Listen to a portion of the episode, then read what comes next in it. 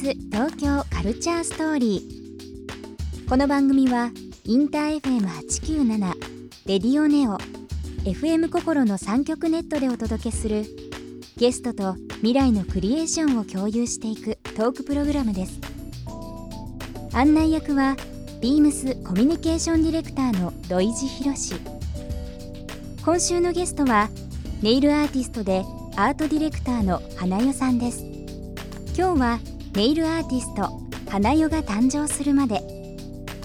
花代さんの仕事のルーツを聞いていきますビームス東京カルチャーストーリー今夜もスタートです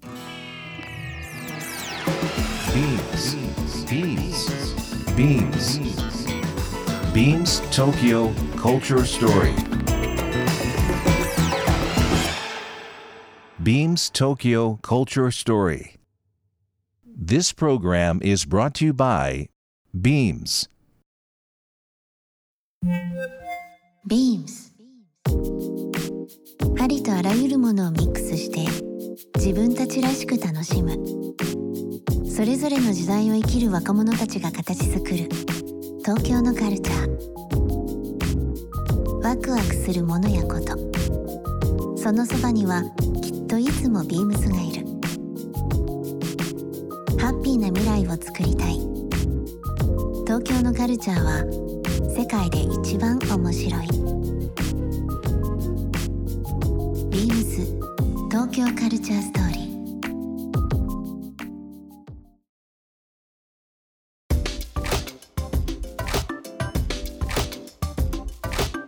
ー。まあ花代さんからも伺ってますし、はい。プロフィールという部分で、まあ、以前ですけどもファッションプレス、はいはい。まあ、またやそのエディターアシスタントということをお仕事をされてたっていうのを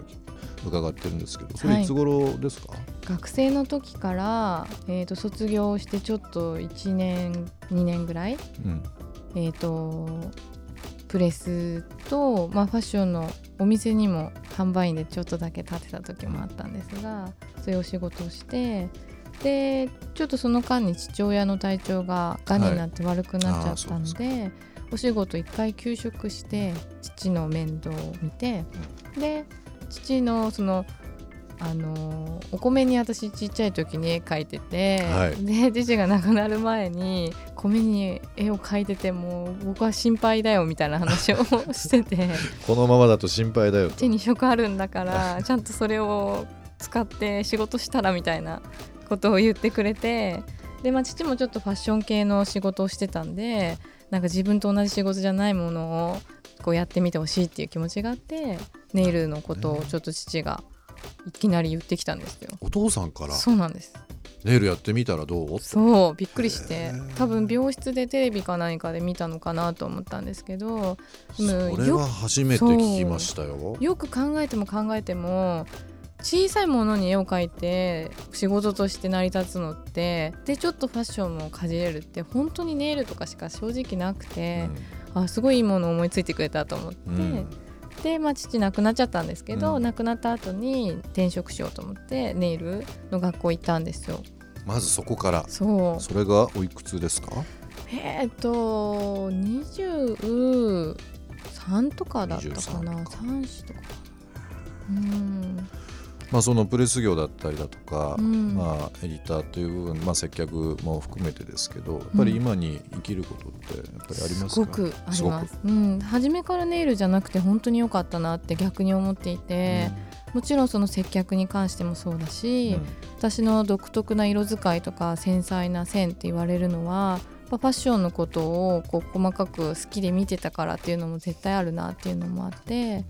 ネイルの学校行ってる間にあのエディターアシスタントをしてたんですけど、はい。まあ外資のファッション雑誌のデザインインテリアみたいな雑誌だったので、うんうん。いろんな色使いを見れるわけですよ。でやっぱり編集長のアシスタントだと例えばポールスミスのポはいールさんから手紙が届いたりとかすると、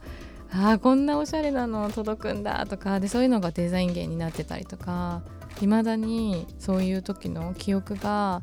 自分の技術につながってるのでいろんな仕事をしていくのってこう続けられなくて難しいなとか親からしたら落ち着かないなって思われるかもしれないけど、自分の中で一本線になればいろんな仕事をしていくのってありだなって今も思ってます。なるほど。うん、あの学生時代ははい。芸術学科で織物をなんか学ばれてたとそうなんです。いうことを伺ったことあるんですけど、うん。それどういう授業とか、なんかあの糸から染め物をして、はい、で自分で作ったデザインをどういうだから例えばモフモフのこうモフモフの毛糸でやるのかそれともこうタコ糸みたいなうん。こう目の詰まった糸で織るのかによって見え方が変わってくるじゃないですか、うん。ニットとかでもそうだと思うんですそうですね。けど。でそういうのを自分でクリエーションしながらタピストリーを織るっていうことをやっていてでずっと白と黒のタピストリー作ってたんですけど、はい。光と影についてすごい興味があってうん、陰と陽とかその影と光っていうのが見えれば見えるほど世の中の世界が面白いなと思ってたんですよ。やっぱりだからそこで学んだもの今、うん。まあ、陰と陽とかねあの白と黒とかうん。じゃないですけど、まああの僕がねすごく強く感じてうるん爪の中のその一つのキャンパスの中で女性らしさだけじゃないところが出るうん。部分っていうのはやっぱりこういう学生時代からのもの、あとはまあ先ほど申し上げましたけどそのプレス時代とか、うん。エディターのねお仕事されてた時っていうのがいろんな形で今の表現につながってはいるんですね。面白いですね。今はあの例えばなんですけどネイルはいを施す上で、えー執着してしまう柄とか、まあ、つい何かここ心が惹かれてしまうデザインとかっていうのはあるんですか、あるんです実は。それはねあのやっぱりネイルって女性が結婚する時にやっぱり必ず1回は通る道で結婚式をされる人は必ずネイルをする人が多くて、でそれのオーダーがすごく多いんですよ。うんでネイルが例えば結婚式ってなるとウェディングドレスになるので、うん。レースの柄を描くことが非常に私頼まれることが多くてレースって糸と糸がずっとつながり合わさって一つのデザインになるじゃないですか。でも人生って例えば結婚って男性と女性が一緒になってこう子供が生まれてってある意味クリエーションすることだと思うのでその糸と糸がつながり合うデザインと結婚式の時にするデザインってすごいリンクしてて素敵だなと思っててその感覚でレースの後は今もすごいよく描いてしまいますね。うん。すごくねなんか、あのーたまに思うことあるんですけど、うん。スランプってあります？なんかねあ本当に今のは小さい時からお米にうん何か書いたとか学生時代とか社会に出て、うん。まあいろんな出会いがあったり、まあ、今のこともそうなんですけどパーフェクトという言葉がどうか分かりませんけどなんかねスランプなさそうなんですスランプすごいありましたよ。あります？ありましたありました。でも今はちっちゃいスランプ何も感じないというかうもうん。ポジティブがこう先に行ってすぐクリアしちゃうって感じになりましたけどやっぱりちっちゃい時からこう何かのトラブルに巻き込まれていった方が絶対スランプを大人になってから乗り越えられるパワーはつけられるのかなって思います。なるほど、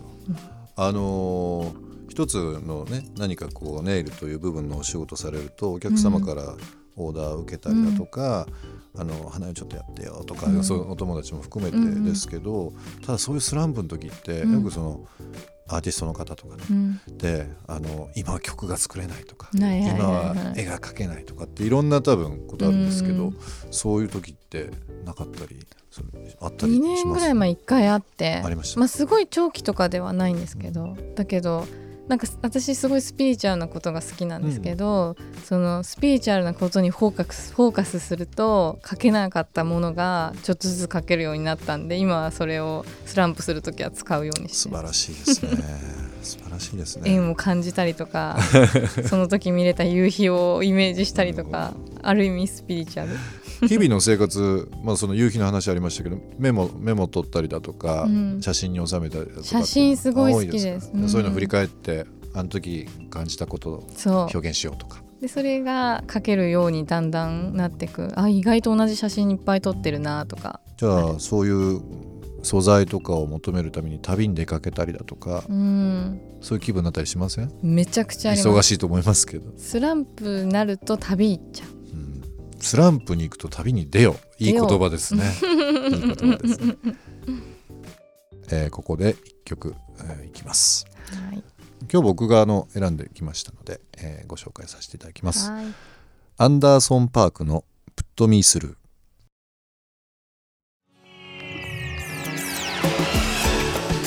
ビームス東京カルチャーストーリー。番組では皆様からのメッセージをお待ちしています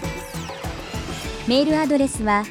beams897 アットマークインター FM.jp ツイッターは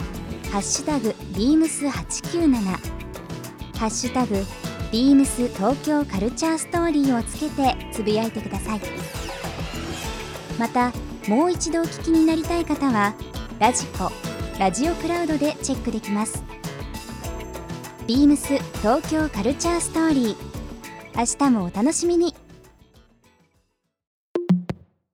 ビームス。ビームス大宮の、えー山本博道です。洋服を好きになったきっかけがビームスの洋服が好きなお父さんがかっこいいなと思って洋服に、えー興味が湧きました。その頃からビームスで将来的に働きたいなと漠然に思っていました。学生時代を過ごした大阪のビームスのスタッフがかっこよくて実は密かに憧れてました。サーフィンが好きで現在湘南に住んでいます大宮までの通勤時間が長いので読書をしてますが今後は時間を有効に使い英語の勉強をしたいと思いますビームス東京カルチャーストーリー Beams Tokyo Culture Story. This program was brought to you by Beams.